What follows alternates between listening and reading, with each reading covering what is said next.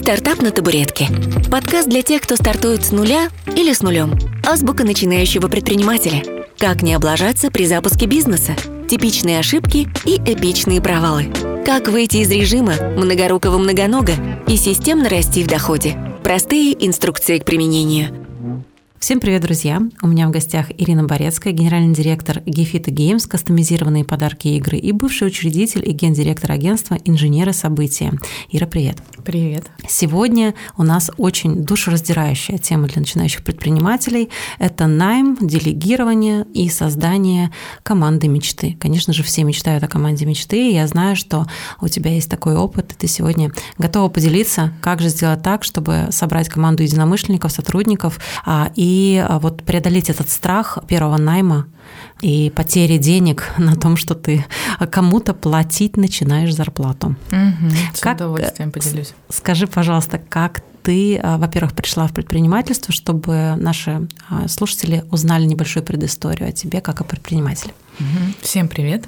Я была ивент-менеджером в агентстве в крупном питерском, и проработав четыре с половиной года, подумала, что я уже переросла менеджера. А, мне предложили работу директором по развитию, но я отказалась, потому что подумала, если я буду развивать другое агентство, почему бы мне не развивать собственное агентство.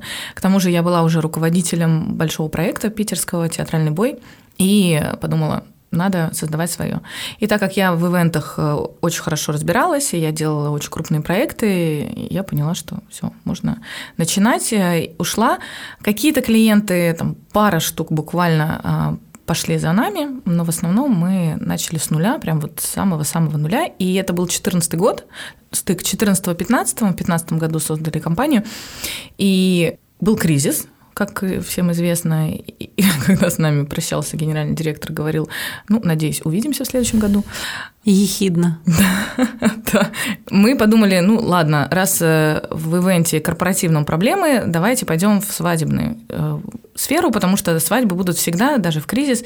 И вот мы начали делать свадьбы, но потом поняли, что м-м, нет, все-таки говорить с клиентом на одном языке, когда клиент тебе не говорит, что ведущий стоит 80 тысяч рублей, я зарабатываю в два раза меньше, я не тем занимаюсь. В общем, нам надоело все вот это слушать от женихов и невест, Понятное дело, что это говорят с определенным бюджетом заказчики, но мы поняли, что даже не вопрос цены, а именно когда ты просто разговариваешь на одном языке, все-таки это наша тема, и мы пошли в корпоративный бизнес, вернулись. И ты говоришь мы. Я вот пытаюсь понять, это кто? Мы это кто? А, у меня был партнер, а, То есть с самого начала вы ушли вдвоем? Мы ушли вдвоем. Я предложила своему партнеру э, открыть агентство. Она э, согласилась, э, Алиса Гущина ее зовут. И мы вместе ушли. И сначала мы делали все вдвоем. То есть мы занялись свадьбами и организовывали. Причем у нас была очень классная такая коллаборация, потому что я очень творческий человек, и я всегда писала классные коммерческие предложения креативные, а она очень классно считает.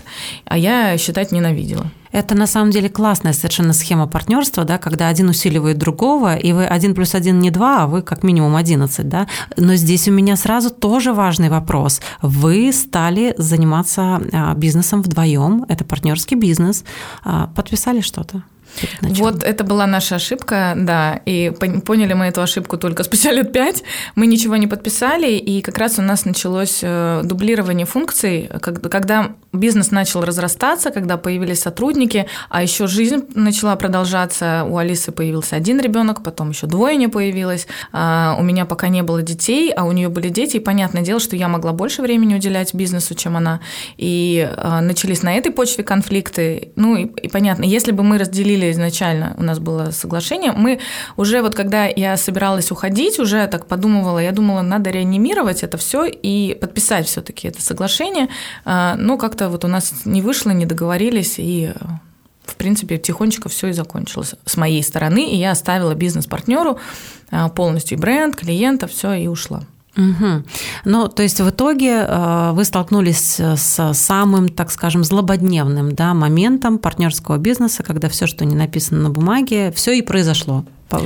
Все, о чем не договорились, то и случилось. Ну, то есть это было по наитию, и это была ошибка, потому что когда ты доверяешь полностью человеку, э, И это было самое классное. Вот на самом деле рекомендация всем молодым предпринимателям выбирать человека, которому ты доверяешь как себе. Ты знаешь, что он тебя не подставит, потому что вы уже прошли какое-то количество бизнес-задач. То есть мы же не были подружками, мы подружились, когда э, делали вместе мероприятия, прошли через огонь, воду, медные трубы, и мы доверяли друг другу. И это главное, это то, что держало нас вместе большую часть времени. Мы были просто тотальной поддержкой, верить друг в друга, и это нам помогало.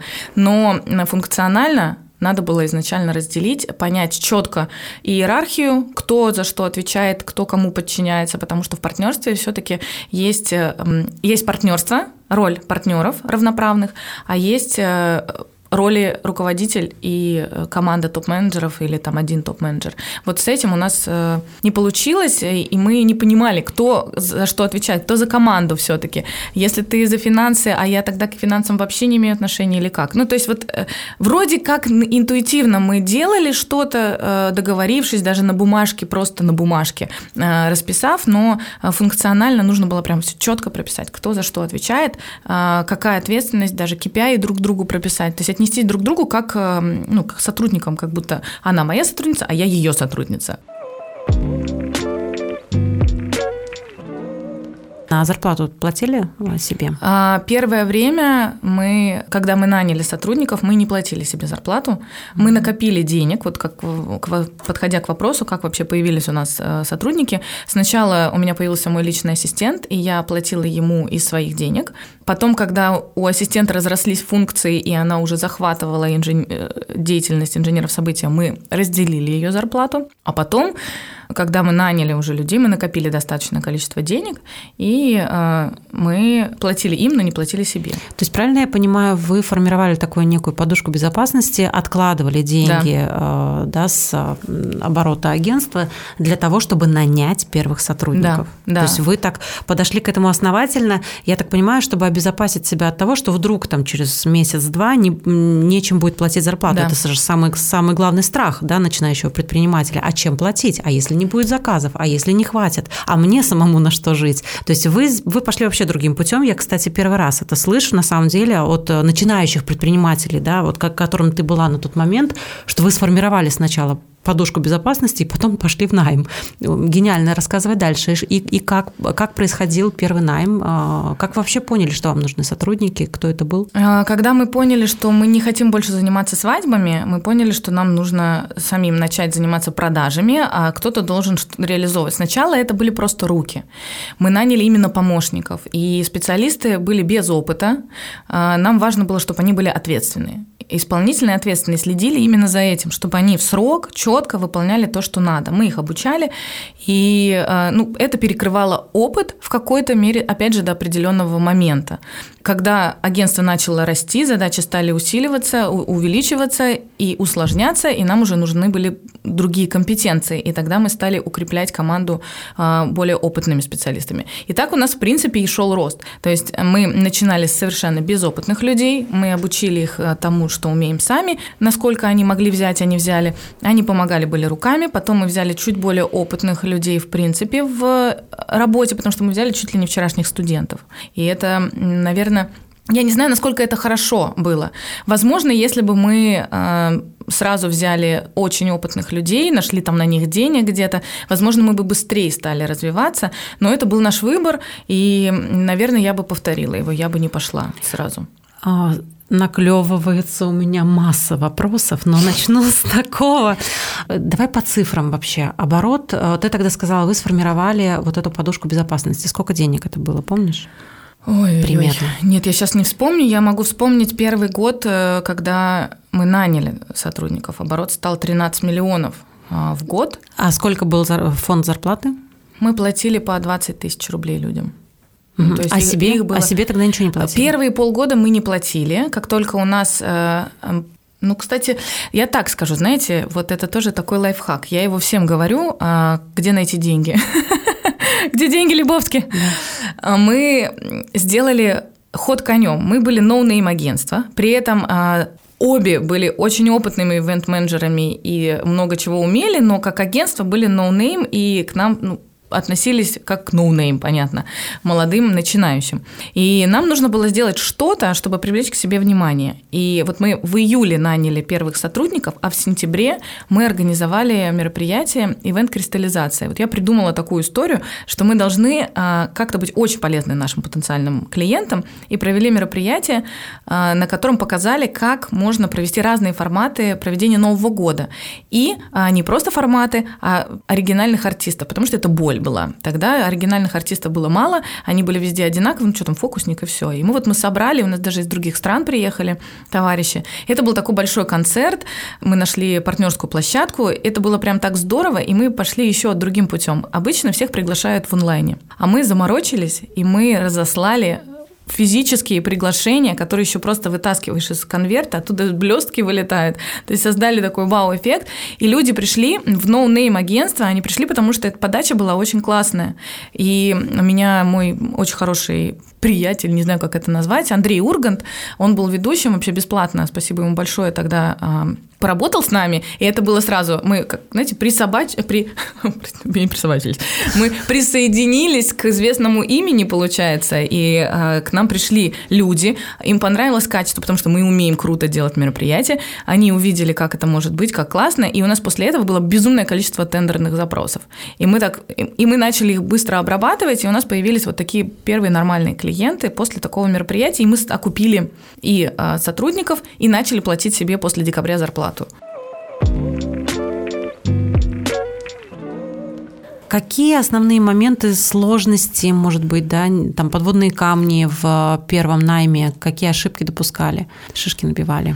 Я не знаю, мне повезло, вообще я наймом занималась, а, мне повезло, я с очень хорошей интуицией, у меня очень хорошая интуиция, и я прямо чувствую, вот, когда человек, ну, не мое. И, кстати, у нас э, с Алисой была такая договоренность, если мы обе чувствуем, что что-то не так, мы не берем этого человека. И неважно что, потому что вот главные ошибки были, что мы не послушали собственную интуицию, и потом оказывалось, что наша интуиция была права. И эм, ну, что-то было всегда не то, если вот как-то ну, ну давай возьмем, ну как бы вроде согласился на эти деньги и так далее. А если у нас было такое вот прям сердце открылось человеку, химия случилась, и мы работали несколько лет с этим человеком, и там была прям любовь, любовь, любовь. Вот. Но самое главное, я всегда, я описывала так всегда вакансию, что у нас надо вджобывать, да, и мы берем людей, которые прям любят это дело, потому что, ну и тут ивент еще такая сфера, что либо ты любишь, либо ты, ну, не занимаешься этим, потому что там настолько тяжело и стрессово это все, что э, только на любви можно выйти. И мы брали людей, которые реально это любят дело, или очень хотят полюбить, или им кажется, что они любят, и потом они, конечно, ну, кто-то понимал, что нет, это не его. То есть давай немножко резюмируем этот блок. Первый год вы взяли сотрудников себе на зарплату там 20 тысяч рублей. Сколько сотрудников было? Помнишь? Мы взяли двоих на 20 mm-hmm. и перекупили, вот, кстати, я не сказала, самое главное, а, когда мы поняли, что все-таки руками нам не обойтись, мы перекупили свою бывшую коллегу, она получала 100 тысяч рублей, а мы ее на 70 взяли. Но для нас это было просто космическая как бы, цена в тот момент. Э, мы себе такую зарплату еще не платили, хотя как, пока у нас не было сотрудников, у нас доход личный был гораздо выше. Вот. Э, но мы ее перекупили, потому что она устала от маркетинга, мы ее вернули в ивент, и она прямо очень помогла. Она была аккаунтом, она всех э, как бы тащила в проектах. Вот. И это было хорошо. У нас был один мощный сотрудник и руки. То есть это такой вот сейчас рояль в кустах появился. Угу. Итого, достаточно большой бюджет на фонд оплаты труда, начинающее агентство. Ты говоришь, вы полгода не платили себе зарплату. А, у стартапера, у человека, который только начинает, а жить-то на что? Вот на что жили-то? На мужьях. На мужьях О, жили. хорошая стратегия, согласна абсолютно. То есть была все-таки какая-то, да, буферная история, что Скажем так, Алиса жила за счет мужа а, в первую очередь, а у меня мужа тогда не было. Я была одна, э, и я даже со своим будущим мужем познакомилась на первом нашем мероприятии, только мы еще только начинали встречаться. Но я за время работы в агентстве я накопила деньги. У меня, в принципе, страх бедности, поэтому я все откладывала, откладывала, откладывала, почти ничего не тратила на себя, я откладывала, чтобы мне было спокойно. И на эти деньги, когда я накопила достаточную э, сумму, я ушла, как бы, получается, из агентства. И, кстати, есть методика такая, что нужно на счету, чтобы всегда было 6 зарплат твоих.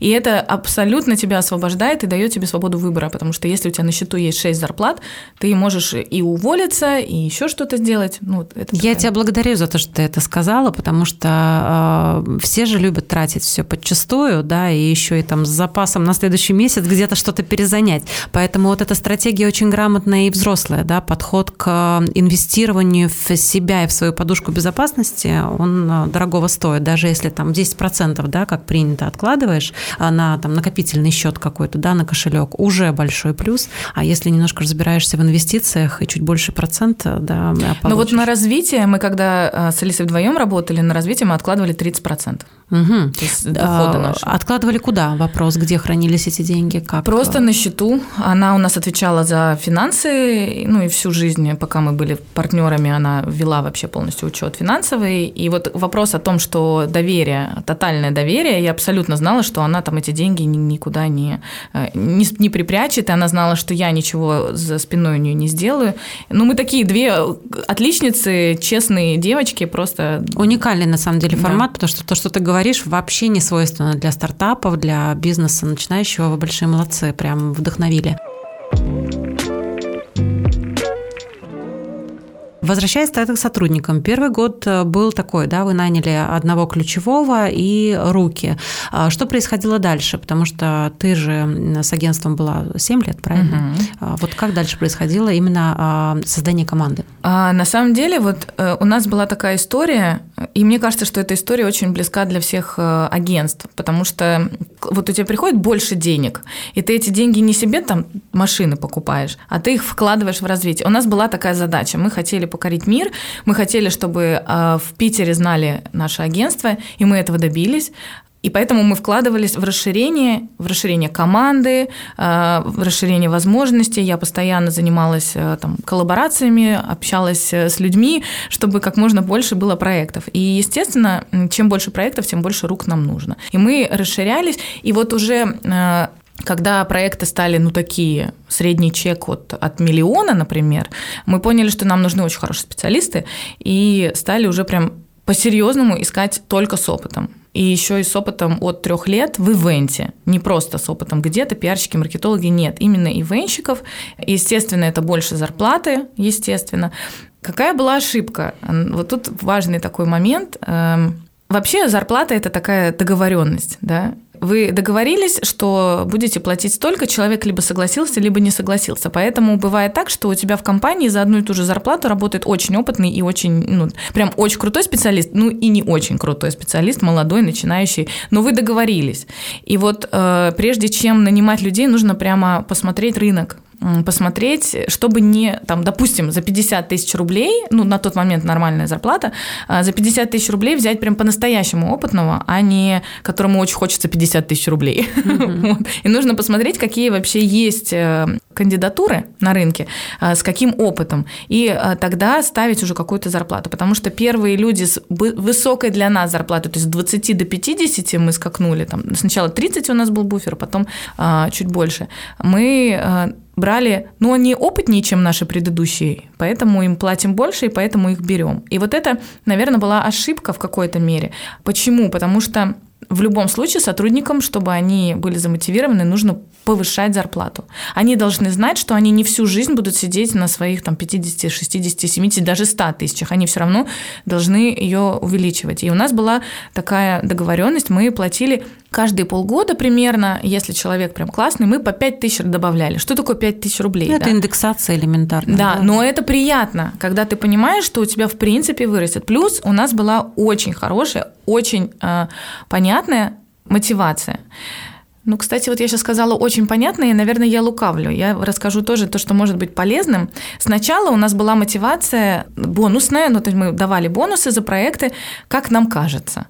И мы, поскольку очень справедливо, вот я, у меня справедливость это прямо главный мой критерий вообще по жизни, чтобы было все справедливо. И мои сотрудники, они э, доверяли нам, э, зная, что у нас будет все справедливо, и соглашались, вообще не было никаких штук. А потом мы подумали, нужно же как взрослые, нужно прописать эту мотивацию, и вот надо было с самого начала это сделать, прописать, все нужно прописывать. Вот сейчас с новым бизнесом я понимаю, что нужно все прописывать.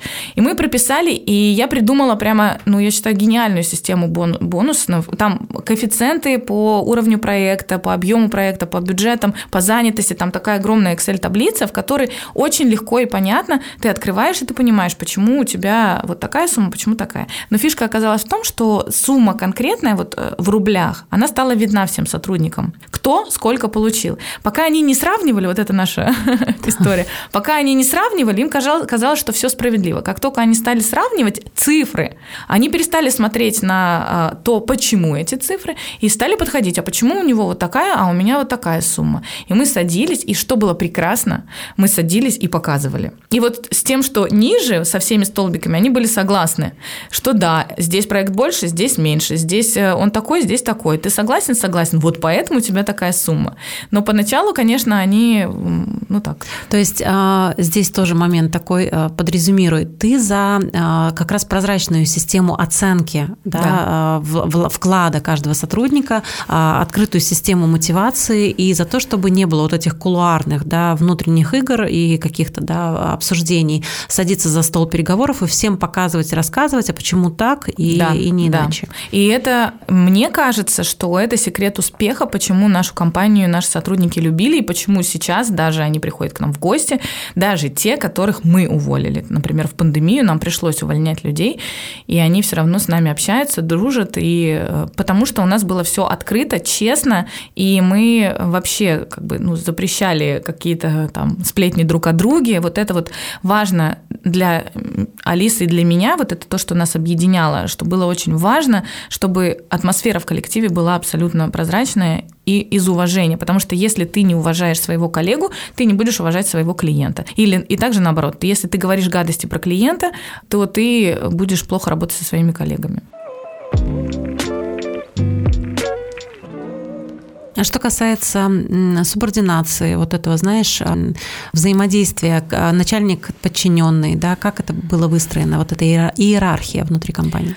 У нас э, не было четкой субординации, мы были все одной командой, но все понимали, кто здесь руководитель. Э, у нас была вот как раз первый наш менеджер, которого мы переманили, она была еще и нашей подружкой. И большое ей спасибо за то, что она сама понимала, что есть роль а, ты сотрудник, и есть роль ты подружка. И вот это очень важно, когда даже общаешься со своими сотрудниками, если так приходится, э, ну, получается, что вы подружились, например, да. Вообще говорят, что лучше с сотрудниками не дружить, и это правда, если честно, а, потому что у нее, она молодец, у нее получилось это разделить, но в сильно конфликтных ситуациях, просто в конфликтных, она разделяла, она говорила, окей, ты гендиректор, все, но в очень сильно конфликтных она начинала ну, обижаться. И в какой-то мере, наверное, наша дружба, вот она так и сошла немножко на нет, и остались только вот эти функции. И даже когда мы расстались, э, ну вот на дружбу это, конечно, повлияло. Но э, с сотрудниками там такая история, что ты должен очень как руководитель чувствовать кнут и пряник. У тебя должно быть такое, что ты не спускаешь на тормозах какие-то истории. И я когда-то услышала, что, по-моему, от Мариновича, что ли, что нужно и ругать, и хвалить прилюдно. До этого все говорили, что нужно ругать в кулуарах, а хвалить прилюдно. Полная ерунда, и я как раз с этим столкнулась. Несколько лет я так и делала. А, мы приходили с человеком, садились, и я ему отчитывала, а потом а, охвалила публично. И что происходит, если ты недоволен работой, это, например, увольняешь человека, и у всех вопрос, здрасте, так вы же его все время хвалили а, а все, э, вся ругань была где-то там. И тут, конечно, нужно учиться грамотно, э, публично э, вот это вот его ругать, да, чтобы не унижать его личность, да, но все должны понимать. И я была, на самом деле, и есть очень строгий руководитель. Я очень сильно ругаю и очень сильно хвалю. То есть я такой холерический тип руководителя, и поэтому я очень ценю сотрудников, но я очень не ценю, когда они косячат, и они это понимают. И, конечно же, когда у тебя такой руководитель, который может там Кузькину мать показать без матов, без всего. Нет, я вот это я интеллигентна, но прям так, что, что очень страшно. И э, люди нормально как бы относились, и люди нормально работали. Потому что они понимали, что, ну, ну, ну какой момент еще. Наверное, это была ошибка, с другой стороны, я не уверена. Возможно, как раз это и формировало команду мечты. Потому что когда происходили какие-то проблемы, когда сотруд... из-за сотрудника, из-за ошибки сотрудника мы теряли большие деньги, у нас были потери и 300 тысяч, и 500 тысяч были потери прям, или недозаработанные деньги. Мы как делали? Мы большую часть спускали мы его поговорили все, почему это произошло, и прощали. Но если суммы были поменьше, мы списывали с бонусной части. То есть мы зарплату не трогали, мы никогда не штрафовали, хотя я знаю, что у огромного количества компаний штрафуют из зарплаты. Прям просто каждый ко мне приходил, вот у нас работала сотрудница, она говорит, у нас просто за каждый простите, пук, просто опоздал на минуту, тебя из зарплаты вычитают деньги. Это был какой-то трешак. У нас такого не было. У нас было так, что ты опоздал на час, ты час сидишь после. Вот это справедливость. И как раз вин-вин, да, ты разрешаешь, они говорят, например, я хочу э, поработать из дома. Работай из дома, но ты там пишешь отчет. Или можно я возьму отгул? Возьмешь отгул, но ты поработаешь в выходной в следующий раз. То есть вот эта вот история, что и тебе, и мне, если ты что-то у нас просишь, то мы у тебя тоже что-то просим. Э, история, она очень, очень хорошо работала, и они чувствовали, что все справедливо. И они ножки не скидывали, не, не вешали на нас, и в то же время как бы с уважением относились ко всему. А ты говоришь, о мотивации, в том числе э, в первую очередь, да, материальной. А какая история была ли вообще она, э, и как ты относишься к нематериальной мотивации? Что вы делали для того, чтобы сотрудники внутри компании росли? Я считаю, что вообще нематериальная мотивация важнее, чем материальная, потому что деньги ты проел, а впечатление условно ты запомнил на всю жизнь. И я в пандемии или до пандемии, по-моему, не помню вот сейчас, э, придумала такую историю, называется ивент-перезагрузка, когда мы с сотрудниками учили учились, повышали свою квалификацию. Мы звали подрядчиков наших, и они нам проводили лекции. И это почему-то вот обучение внутри корпоративное, оно вызвало такой отклик. А, ну, наверное, еще потому, что к нам, например, приходили из э, компании Simple Wine и поили нас вином бесплатно. Но, э, но это был один раз. А так это вызвало очень большой отклик у людей, и все благодарили безумно, потому что э, были замотивированы, в принципе, хорошо работать, а тут еще их прокачивают, и они, э, они в работе сталкивались э, с тем, что ну, чего-то они не умеют, не понимают, общаются с подрядчиком немножко на разных языках, и они сами просили, а можно нам как бы объяснить, просто ликбез провести. И это был их внутренний запрос, и поэтому мы им это сделали, и э, они были очень благодарны. И это прям помнят некоторые до сих пор, что это было прям топчик. Мы книжки покупали, которые они хотели, чтобы ну, они своя почитали. внутренняя библиотека. Да, у нас были корпоративные наши посиделки, но они были достаточно редкие, потому что у нас всегда времени как-то мало, и выбрать какой-то день, когда нет огня, это практически было невозможно у начинающих, у тех, у кого еще нет опыта делегирования, создания команд.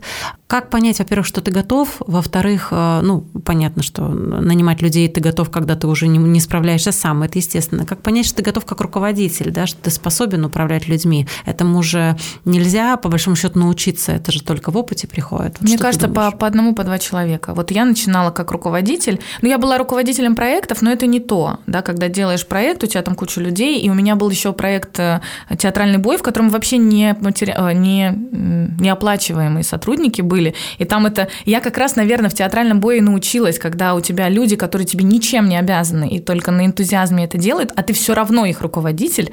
И вот это вот не надавить, добиться того, что ты э, хочешь, но они могут в любой момент развернуться и уйти, это вот максимальная мягкость, такая лавирование. Вот я этому научилась в театральном бое, и поэтому перенесла это в коммерческую уже структуру. Но начала я управлять сотрудником одним научилась ему ставить правильно задачи. Потому что я тут недавно увидела, что нужно еще... Какая-то шутка была, что недостаточно нанять личного ассистента, нужно еще научиться ему давать работу. его работой, да. Да, и вот с одним человеком ты начинаешь, э, учишься следить за сроками, потому что для меня до сих пор прямо проблема. Я могу поставить срок, но отследить, э, что они это сделали, мне тяжеловато. Поэтому у нас каждую неделю планерки, и э, мы, конечно, чекаем это все, но мне прям прямо физически тяжело, я прямо чувствую на уровне тела, что мне тяжело это делать. Вот, но один человек, потом два человека, много сразу не надо. Все полетит в тартарары, нужно начинать по чуть-чуть, хотя бы там один-два месяца один человек, потом еще два месяца два человека, и ты начинаешь внутренне расширяться, и э, уже можно больше людей.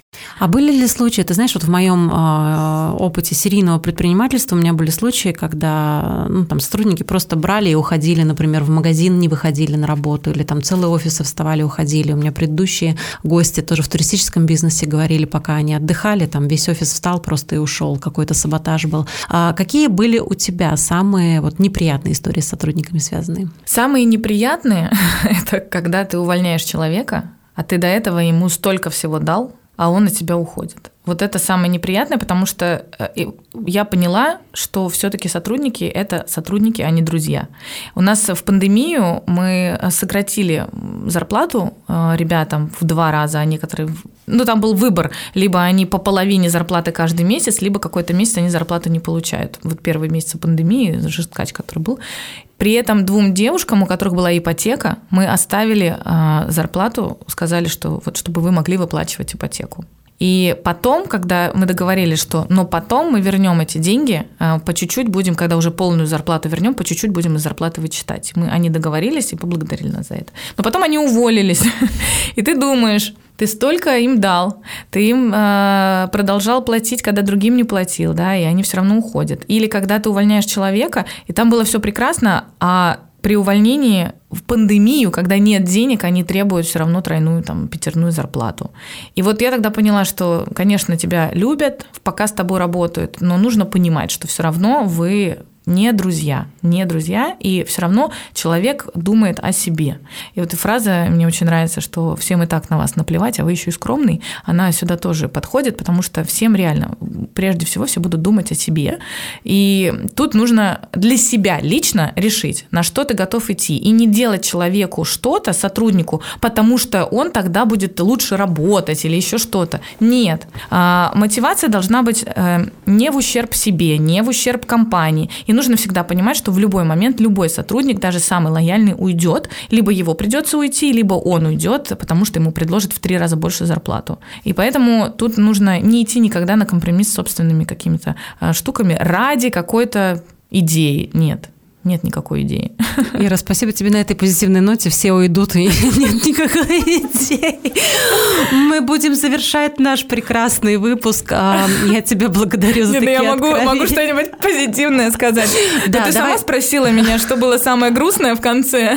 Давай, да, резюмируем эту прекрасную а, историю про сотрудников, потому что ну, она действительно очень а, обросла, ты знаешь, большим количеством страхов и большим количеством и иллюзий в том числе, и неприятных историй. И вот ты, ты сама подтверждаешь, да, что не бывает все идеально, и нужно готовиться к разным сценариям, и, понятно, подстраховаться там невозможно и от всего застраховаться. А, но, возможно, какие-то, знаешь, вот финальные рекомендации, на что обратить внимание в первую очередь, и ну, постараться минимизировать, как постараться минимизировать эти риски взаимодействия с людьми при а, первом найме.